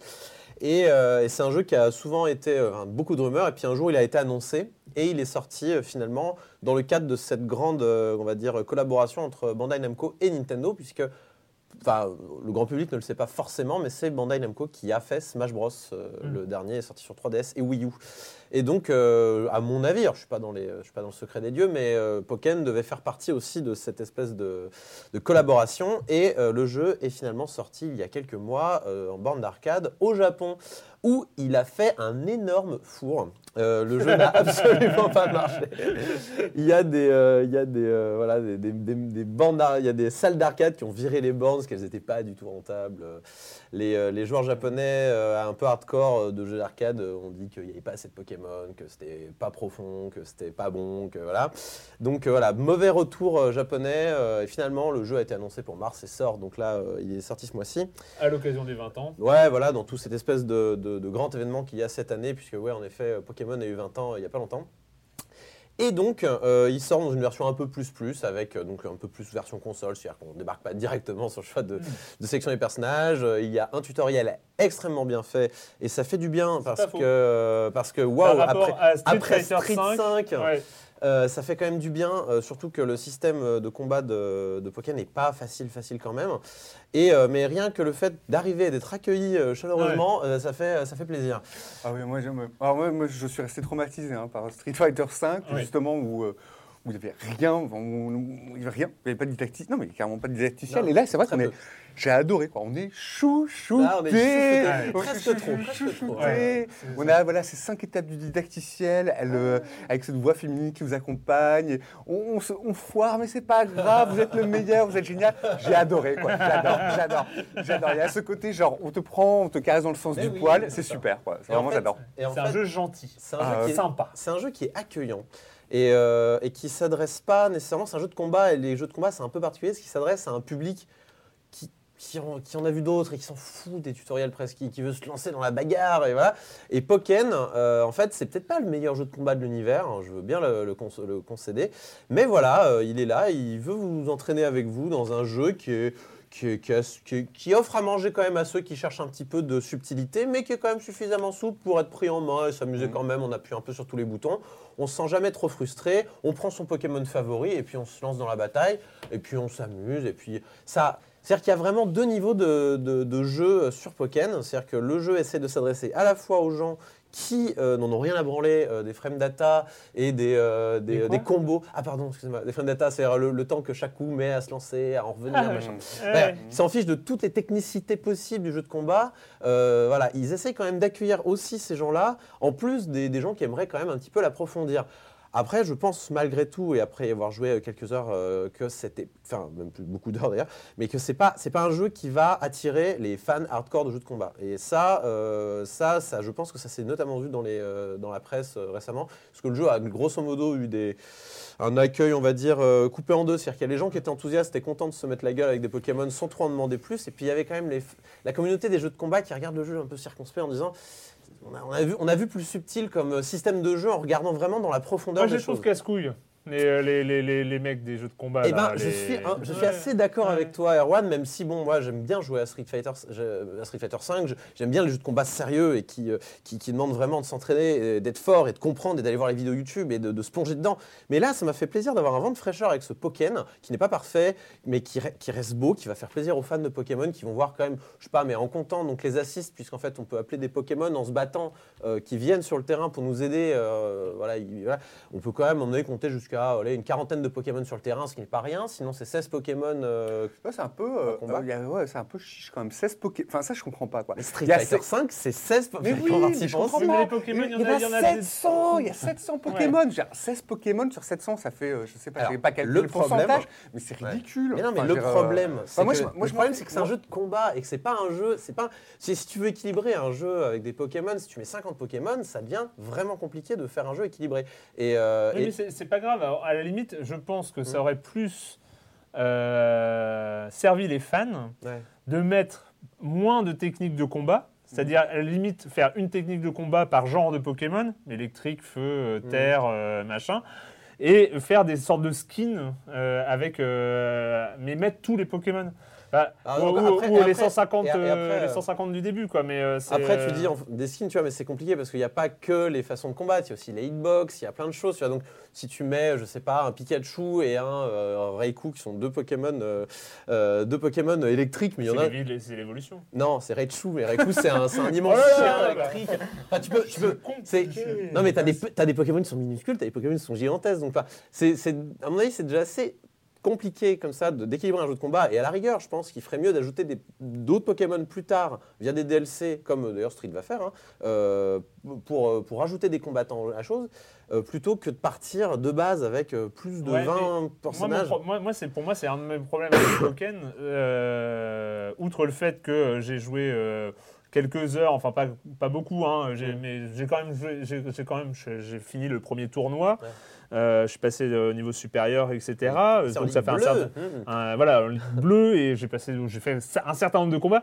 Et en fait, sur tous les combats du début, il doit y en avoir 18, quelque chose dans le genre, ou 19. Ouais. J'ai dû perdre à chaque fois maximum 1% de ma barre de Mmh. vie, tellement euh, voilà, le, le niveau de difficulté est Le- le- très lent En à fait, monter. En fait. le- le ni- le- le- la campagne solo est franchement pas passionnante, mais bon, ça, c'est un Ils problème. c'est un pro- un pro- problème cou- courant, on va dire, dans les jeux de combat. Dans les jeux de combat, il y a rarement des histoires passionnantes. Ça arrive quand même. Par exemple, euh, comment s'appelle? Mortal Kombat 10, ça avait une histoire euh, rigolote, un petit peu dans le second degré, tout ça. Là, c'est vrai. Là, 10. là, Ouais, ouais, DC versus Mortal ah, Kombat, euh, ça- désolé, là il y a du scénar. t'es fan de comics. Là, il y a du scénar. Mais voilà, là, là, il y a pas de. Là, il y a bon, la campagne, elle est vraiment euh, rébarbative et pas très intéressante. Et en plus, euh, tu te plains de la niveau de difficulté au début, mais à la fin, c'est l'inverse. C'est-à-dire que les, euh, les Pokémon lisent dans, avant que tu, même que tu joues ton coup, ils savent que tu as fait ce coup-là, ils vont y répondre. à- voilà, donc c'est injuste, quoi. Donc l'intérêt du jeu n'est pas là, il est plutôt dans le local et dans le dans le, le jeu en ligne.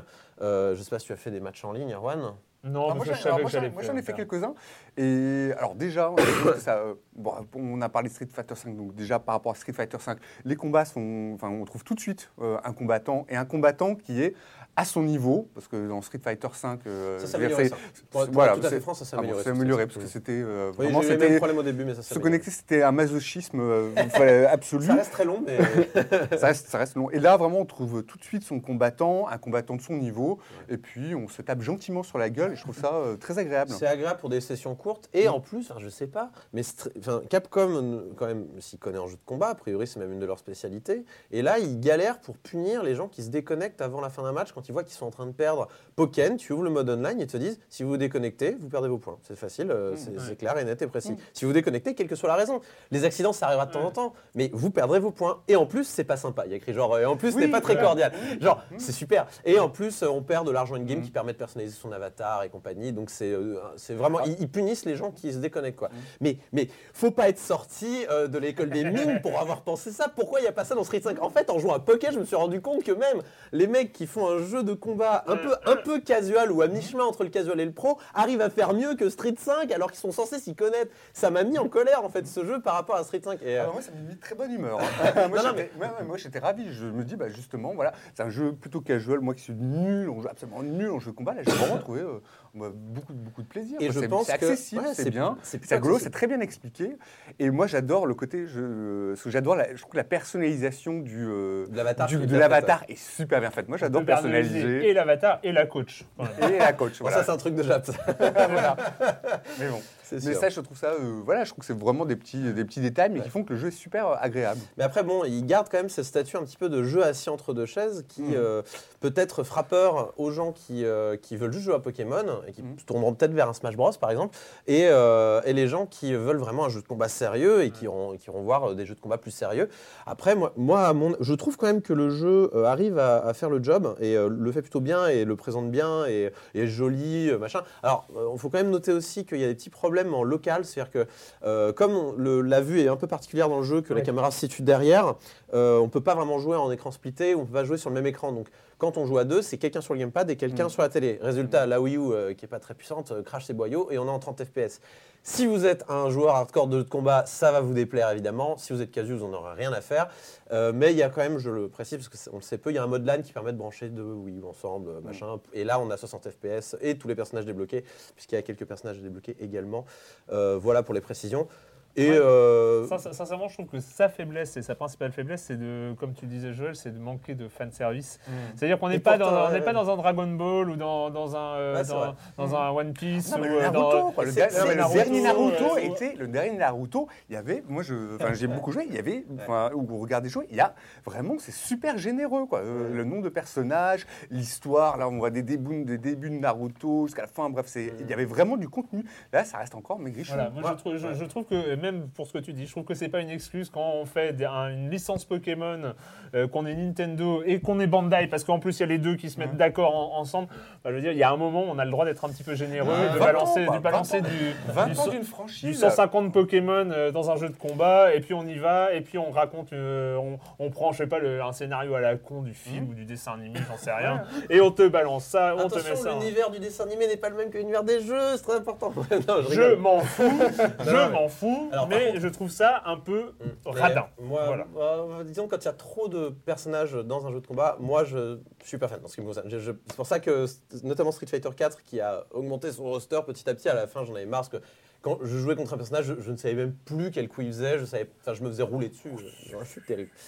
Ah, mais vous vous plaindrez pas quand vous vous ferez rouler dessus, parce qu'on vous mettra des Pokémon que vous ne connaîtrez pas de la cinquième génération, bref. Ouais, c'est Pokémon. Tournament sur la Wii U. Et, euh, et on va terminer. On va terminer cette longue émission. Je- J'en sais rien, je sais même pas où on est, j'ai même pas de prompteur, je me- je- je- n'importe quoi. Avec euh, un petit court passage, hein, ça va pas être long, sur The Culling. Next time on The Culling. You and 15 other contestants will fight to be the last one standing, using speed and aggression. Razor sharp blades. Deadly firearms.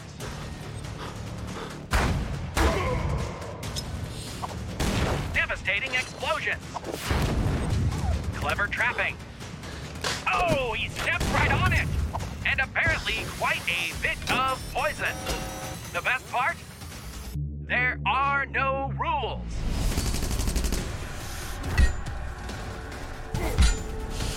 16 combattants, 25 minutes de jeu. Et il n'en restera qu'un, forcément, il n'en restera qu'un. Un seul survivant à la fin, c'est The Culling, c'est sorti en. Je sais plus, comment on appelle ça? En early access. euh, de- En accès anticipé. en accès anticipé euh, le 3 mars après une session de, de bêta testing privé.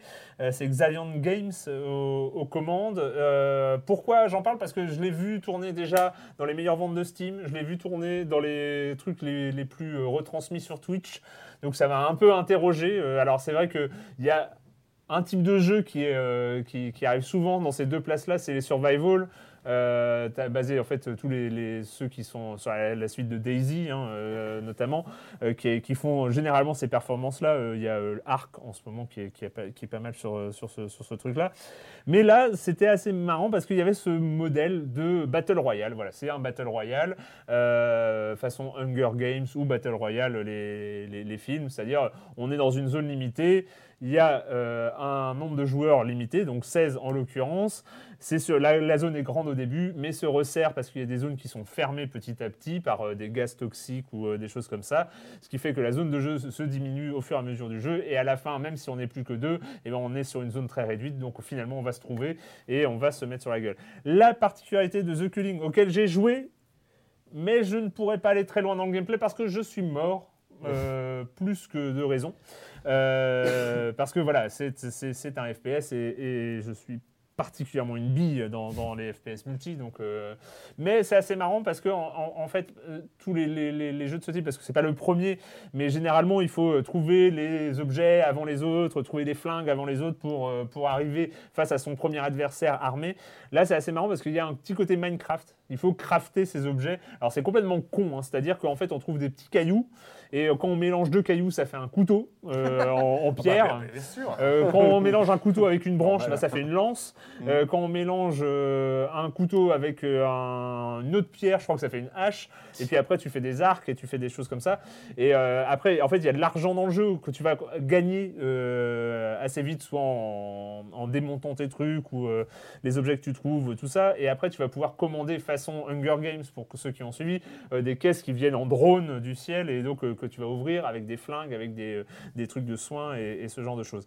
C'est en fait ce qui est assez marrant, c'est que c'est très bien fait. Fran- Franchement, le, truc remplit, remplit son objectif, c'est- pas mal fait. La map est au début assez énorme, donc en fait on met très longtemps. Alors les morts, les premiers morts arrivent vite. Euh, c'est assez marrant parce que c'est vraiment fait à la façon The, The Hunger Games. Pour ceux qui connaissent, il y, a- il y a cette voix par haut-parleur qui dit euh, un adversaire vient de se faire trucider la tête par un autre. Enfin, voilà. Bref, Annoncé au clairon, quoi. oui, c'est sur ce, ce genre de choses. Et, mais on met assez pas mal de temps en moyenne à rencontrer son premier adversaire. Donc on est, il y, a- il y a ce flip comme ça où on essaie de, de, de, de- de se cacher. Et euh, moi je sais pas parce qu'en fait j'ai jamais tenu plus de la moitié du temps réglementaire, donc je, je sais pas trop ce qui se passe à, à la fin. Mais il y a ce mix entre crafting, parce que j'ai parlé des premiers trucs de craft, mais évidemment il y en a, y en a Après, tu plein peux crafter ta mitraillette. euh, Non, parce que euh, alors, ça. les mitraillettes, et les, euh, les, les- les mitraillettes, il faut plutôt les trouver dans, Ah, les, dans, dans les casiers et les choses comme ça. Ah. La difficulté, c'est que c'est pas très accueillant pour les nouveaux joueurs. Mhm. J'en ai fait l'expérience. C'est que avant de connaître un minimum la map, ce qui est absolument nécessaire pour euh, savoir où est-ce qu'on arrive, Mhm. euh, où est-ce qu'on atterrit au début et dans, vers quel bâtiment il faut aller vite fait, parce qu'on sait qu'il y a des, euh, il y a des, des armoires à ouvrir pour trouver des objets. euh, on a une tendance à se faire dé- dérouiller la Et, tête. et quand tu meurs, euh, donc j'imagine qu'on on élimine, donc on est 16, puis après on est 15, euh, 14, La partie est 13. Et qu'est-ce que tu peux rester en mode Il y a un mode spectateur Oui, voilà, il y a un Ah, mode d'accord. spectateur sur, euh, sur la personne euh, qui t'a buté. Et, euh, Ah, sur la personne qui a buté. Oui, voilà, tu peux pas, Non. tu peux pas avoir. Ça, c'est un peu regrettable. Tu veux Oui, pas. un- Il n'y a pas une vision d'ensemble. Ouais, il n'y a pas Ah, une c'est un vision peu- d'ensemble, C'est un peu ingrat c'est un quand petit peu relou pour. Mhm. Bah oui, mais en fait, je trouve que c'est le truc qui manque, c'est que vu que c'est censé être un show audiovisuel, Bah oui, finalement, avec, voir. euh, ce serait marrant d'avoir un vrai mode spectateur Bah oui. qui, euh, qui mette en scène un peu euh, les confrontations, euh, euh, les, les- les joueurs qui arrivent vers d'autres joueurs. Enfin voilà. Qui- des potes dans la même partie, c'est ça? Voilà, il y a Ah, un, c'est peut-être un pour mode ça, de non, jeu. qu'ils veulent pas qu'on sache tout, non? C'est oui, c'est sans doute, c'est sans doute pour ça, mais je, je sais pas. Je trouve qu'il y aurait un mode comme ça, ou peut-être une rediffusion. Enfin, j'en sais rien. mais La Ouais. rediffusion serait, serait chiante, mais euh, enfin, c'est c'est un, c'est un- un petit peu. Après, voilà, ça remplit complètement son contrat. Moi, je, je voulais juste en, en- en toucher deux mots parce que euh, c'est plutôt pas trop moche, même si c'est bon, euh, voilà, ça reste, euh, ça reste une production indé, euh, Mhm. mais ça, c'est plutôt au niveau. Et euh, voilà, Et il y a ce côté crafting qui est quand même un petit peu ridicule, mais marrante. Enfin, c'est une bonne trouvaille, même si le fait de euh, cogner deux cailloux entre eux et de se retrouver avec un couteau, hum, est un tout petit peu choquante euh, au, au- au début. Ça dépannerait pas mal de monde dans Colanta, ça. Mais ce qui est intéressant, voilà, The Culling, c'est que euh, c'est, euh, il y a un objectif, ce jeu a une raison d'être et euh, se concentre là-dessus, c'est sur le système de Battle Royale. Et pour le coup, ça, ça tient euh, plutôt bien la route. C'est vraiment bien pensé. Et pour l'instant, il n'y a qu'une seule map, euh, ce qui réduit un petit Oui. peu le. Non, voilà. Mais bon, mais bon Le ça champ passe. des possibles. Oui. J'aime bien le champ des possibles, c'est Mm. c'est- c'est- c'est toujours bien le champ des possibles. Euh, voilà, et je crois que c'est une quinzaine d'euros. J'ai pas noté le prix, donc je sais Une pas. quinzaine, ouais. Ouais, quelque chose dans le genre. Euh, voilà, c'est fini cette semaine pour cette longue émission. Il faut dire, on avait fait la moitié de l'émission avec les news intro. hein, donc ouais. euh, c'était c'était hein, bien. c'était un peu difficile de tenir euh, de tenir la durée. Euh, mais on va finir quand même. On va finir avec la question rituelle à laquelle vous n'allez pas échapper. Et quand vous ne jouez pas, vous faites quoi Joël? Moi, je continue ma série euh, Night Clubbing. Je suis allé, euh, Ah oui, vrai, tu Je suis allé, au, je suis allé au bain douche euh, vendredi soir, mais alors pour, euh, pour euh, faire. Alors parce qu'il y a Grace Jones, moi qui est vraiment ma diva, mais Wow. ma diva que j'adore, qui est en France, qui fait la tournée média pour la, la sortie de ses mémoires qui viennent de paraître en, en français. ouais, ouais. qui sont très. Ces mémoires, mon- euh, ces mémoires que j'avais lues auparavant en anglais, j'étais venu pour essayer de aller au bain douche pour essayer de lui faire dédicacer le livre, mais c'était un peu compliqué. Euh, vous imaginez, euh, voilà, de franchir le carré, VIP, tout ça, donc dommage. c'est bien. Est bien son autobio. ah, euh, les- ces mémoires sont à mourir de rire, sont vraiment intéressantes, drôles. Euh, c'est vraiment un personnage euh, Oui, Grace Jones du commun. quoi. voilà, que j'ai fait d'autre? J'ai lu. Non, j'ai ah, j'ai regardé la saison 5 de Game of Thrones où je me suis un peu embêté. Je trouve que ça commence vraiment à être un peu d'éthique de- d'écriture. Et puis j'ai regardé la moitié de la deuxième saison de Daredevil et je trouve que ça vient pas à la hauteur du, du- du Ah ouais premier. Ouais, Ah, première pourtant, il y a saison. The Punisher là. Ouais, mais je trouve que c'est mal exploité, The Punisher, pas Electra. Si, Electra aussi, elle est pas mal. Mais le scénario, ça tient pas. Puis le vrai. Punisher, c'est Dolph Lundgren, point. Patrick. Il y a des Ah, barres. non, non, non, Patrick, ouais, non. faut le Ah, dire. À un moment, à un moment, Faut faut le dire. sortir. Faut- Ah, faut si, si, non, ça- c'est non, indiscutable, The. Punisher, The Punisher, il y a quelque chose d'intéressant avec ce Ah, mais personnage. bien sûr que Mais le il personnage est intéressant. Bah si, si, si, si, si, si, le Punisher de 90. Ouais, c'est pas, bah, il n'est pas très intéressant non plus dans la série, malheureusement. Dommage. Corentin, Je sais pas grand chose moi, mais. euh, tu pars au Japon.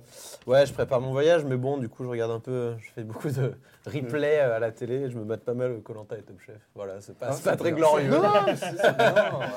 Mais voilà, je suis très déçu des, euh, des, euh, des- des départs récents dans les deux émissions. Et, euh, ça passe en ce moment, Colanta? Ouais, ça Ouais, passe. ouais, en fait, ça, en ce moment, c'est décalé tous les 15 jours, parce que là, il y aura un match de foot, je crois, euh, vendredi prochain, et la semaine dernière, je sais plus ce qu'il y avait. Ah bah si, les enfoirés. Du coup, euh, du coup, il n'y a pas eu... Là, c'est un, peu- c'est un peu éclaté. Ah. Mais, quoi, euh, promis les loulous, ça reprend euh, hebdomadaire, on nous a dit euh, Denis Brognard. euh, quoi, les En gens, fait, elle, est, elle assez naze cette saison de Colanta. Par rapport à la précédente, Bah, qui le était problème, c'est euh, euh, grosso modo, vous avez une équipe. au départ, vous aviez une équipe euh, complètement pétée euh, contre une équipe On est en train de complètement parler de nulle. C'est génial. c'est du game hein. design, c'est du game design. Non, non, mais ouais. et Colanta et les jeux vidéo, faut en parler parce qu'il y en a eu aussi. Hein. Et Ah, oui, il y a eu un par euh, Mindscape, très mauvais, très très très mauvais. Il faudra en parler un jour, il faudra qu'on fasse un point aussi. euh, Ils Ouais. sont français, je crois, les mecs qui ont fait ça. On peut les inviter, on peut les interviewer, on peut le faire. faut ouais. qu'on en parle. Un post-mortem du jeu Colanta. Eh, sérieux Il y a de l'idée, hein, comme Ouais, il y ça. a hein. l'idée. Et Parce que je je suis sûr que les mecs, ils euh, parleraient librement. Là, ils sont plus sous Oh, bah contrat. oui, il y a- ouais, ils pourraient. le studio a dû fermer. parle. euh, On en parle. c'est- On en parle. Ah ouais, ouais, non, il y a un truc à faire là-dessus. Fort Boyard aussi, je crois. Fort Boyard. Ouais, il y a eu aussi sur Wii. euh, bah, tous ces jeux. hein. Je connais quelqu'un qui a testé, qui a playtesté un jeu Interville. Mmh. sympa, sympa. Patrick, Euh, ouais, bah moi, entre deux parties de Deadly Tower of Monsters, euh, en fait, je suis tombé sur le, le bouquin qu'a sorti Nanarland. Vous connaissez tous le Oui. site Nanarland. Très très bon site. Il est fabuleux ce bouquin. En fait, je ne savais pas qu'il sortait un livre. Je suis tombé dessus au- euh, dans un rayon de librairie. J'ai eu le, le- bah, le coup de foudre hein, parce que je sais pas. Il faut voir l'objet en fait euh, avant même de parler du Il contenu. que ressemble à une cassette mais VHS. exactement. Il a un format cassette VHS, donc on ouvre, le- comme à l'ancien. Vous vous rappelez, vous aviez vos cassettes VHS, elles étaient dans un fourreau. Je ne sais pas si vous avez connu, non, t'es peut-être trop jeune, Si, mais si, si. quand même. Euh, on mettait même. ça. Et en fait, le bouquin est fait comme ça, c'est-à-dire que le livre en lui-même a une forme de cassette VHS. euh, et il se met dans un fourreau de VHS. Donc voilà, pour, pour les connaisseurs, ça fait, ça, ça fait chaud au cœur d'un objet comme ça. Un four en carton ou en plastique En carton, euh, ça. il est en carton plastique. Il y avait deux écoles de caisses. Ah bah, il y avait les fours en plastique, hein, Et- parfois rembourrés, et, Et, le les carton, et on remettait les noms, les balafrés, Oui, tout ça. Enfin, bref. Voilà, et les ça, vignettes sur le côté. Non, bah oui, c'est oui, fabuleux. En tout cas, voilà, l'objet est, l'objet est magnifique Et le contenu et le contenu, si on aime le, si on Ah, aime le site vrai c'est à mourir de rire. C'est classé en plus par Vous thème. vous rendez compte que Donc, quand on fera de la télé, les gars, euh, il va falloir arrêter. On pourra hein. le montrer, ça. ça va être plus carré. hein, Il faut le euh, voir, faut le voir parce que ce, bouquin est génial, Nanarland, ça vaut une vingtaine d'euros. C'est au label 619 qui édite ça et c'est vraiment, euh, il faut, faut sauter dessus. C'est un bonheur. aller sur le site on le site la. Ah, mais le site, c'est quotidien. Sûr. Euh, Non, non, c'est vraiment très très bien. Je vous ai raconté la fois où j'ai enregistré Colanta sur une VHS, c'était super.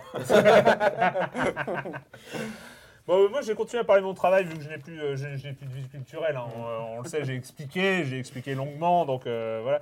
Non, c'est en fait, je me suis intéressé, je me suis réintéressé à Boston Dynamics la, la dernière fois parce que Google met en vente Boston Dynamics. Ah on parle de Ah oui, oui, d'accord. oui, Bos- Ok. euh, Google met en vente Boston Dynamics avec ses robots. Et Je je sais crois pas, c'est juste, c'est juste quand vous avez, c'est juste pour savoir si vous aviez vu cette vidéo incroyable publiée euh, f- le 26 février sur euh, les nouvelles vidéos de Atlas, donc le robot humanoïde de avec le Boston, carton euh, de Boston Dynamics avec Ouais, le c'est carton. Et en fait, c'est euh, ce robot bipède euh, humanoïde euh, que- qui se fait pousser Ah par, oui. par, par des gens de horrible, Boston Dynamics. vidéo, Elle est horrible cette vidéo. elle est- non, elle est horrible si tu, si tu mets des choses dans, dans Oui. cet robot humanoïde. Mais quand même, Mais, c'est moche. non, si, si tu mets pas des choses dans ce robot humanoïde, elle est incroyable parce qu'en fait, et c'est des- oui. et cette intelligence artificielle qui gère l'équilibre de- Et de- ouais, du robot. Et... Pourquoi Google vendre Boston Dynamics? Alors c'est assez rigolo cette, cette histoire, c'est que. Encore 20 minutes. nous. Ouais, c'est couper bon. les lumières là en fait. En, en- en fait, gros- grosso modo, euh, il euh, Google avait racheté 7 startups de ce- à cette époque, c'était fin 2013, début 2014, sur la robotique et avait créé une branche euh, qui s'appelait Replicant. Donc, genre, enfin, ouais, à, donf. Hein. À donf, les. Ah. Et en fait, le truc, c'est que Boston Dynamics était la, la, la, la, startup la plus emblématique, mais celle aussi qui bossait avec le DARPA, donc le- le- l'unité de recherche de l'armée américaine. Et en fait, c'était une forteresse. C'est-à-dire qu'en fait, même racheté par Google, les autres ingénieurs en robotique de Google ont eu très peu accès à ce que faisait Boston Dynamics et Boston Dynamics ne voulait pas travailler avec, les mecs euh, qui avec créer le, le D209 quoi en gros, c'est un peu ça. Et, et donc en fait voilà, c'est le, le problème c'est qu'ils étaient, euh, ils, ils étaient un peu en autarcie et c'était très difficile. Il n'y avait pas eu de synergie. D'ailleurs quand Alphabet a été créé, donc la maison mère de Google a été créée en décembre, en fait ils ont mis tout réplicante. Euh, dans Google X, Google X c'est euh, le, le, Bazar. le, le Labs, le- le- le- l'unité de, recherche d'innovation de, de Google, sauf, ils ont mis tout réplicante, sauf Boston Dynamics qui est resté dans son euh, mais coin. on, on forme Et- les Blade Runner pendant ce temps-là, faut les préparer aussi Ouais, les mecs parce qu'il c'est falloir ça. anticiper aussi. Et bref, et que- bref, voilà, en fait, ce qui s'est passé, c'est que cette vidéo incroyable du robot Atlas, en fait, a mis des gens de Google très mal à l'aise, parce que, euh, en fait, ils se sont dit, bah, ouais, il y a la presse techno qui, euh, qui nous applaudit, enfin, qui applaudit Boston Dynamics, et tout le reste du monde qui dit, euh, c'est quand même ces, ces robots-là qui vont nous piquer notre job. Euh, Donc, euh, voilà, ils n'étaient pas très contents de la com de Boston Dynamics, et donc, euh, c'est, euh, c'était, voilà, c'est là-dessus que ça s'est fait. Patrick, le test de Von Kampf. Von Kampf. Je- J'ose pas le faire. moi. D'accord. Je, je, ouais, Je pense qu'un jour, on te fera passer. t'as peur de- Ouais, t'as peur t'as d'être peur. pris pour un faudra le faire un jour. ouais. Ouais, c'est ça. Bon, bah, voilà, c'est fini cette semaine. Euh, on, a fait, on a deux numéros en un, hein, pratiquement, donc c'est pas mal. hein. Euh, et ben, la technique, c'était Mathilde Mallet. Et puis, euh, nous, on se retrouve très vite, très bientôt pour parler de jeux vidéo ici même. Ciao.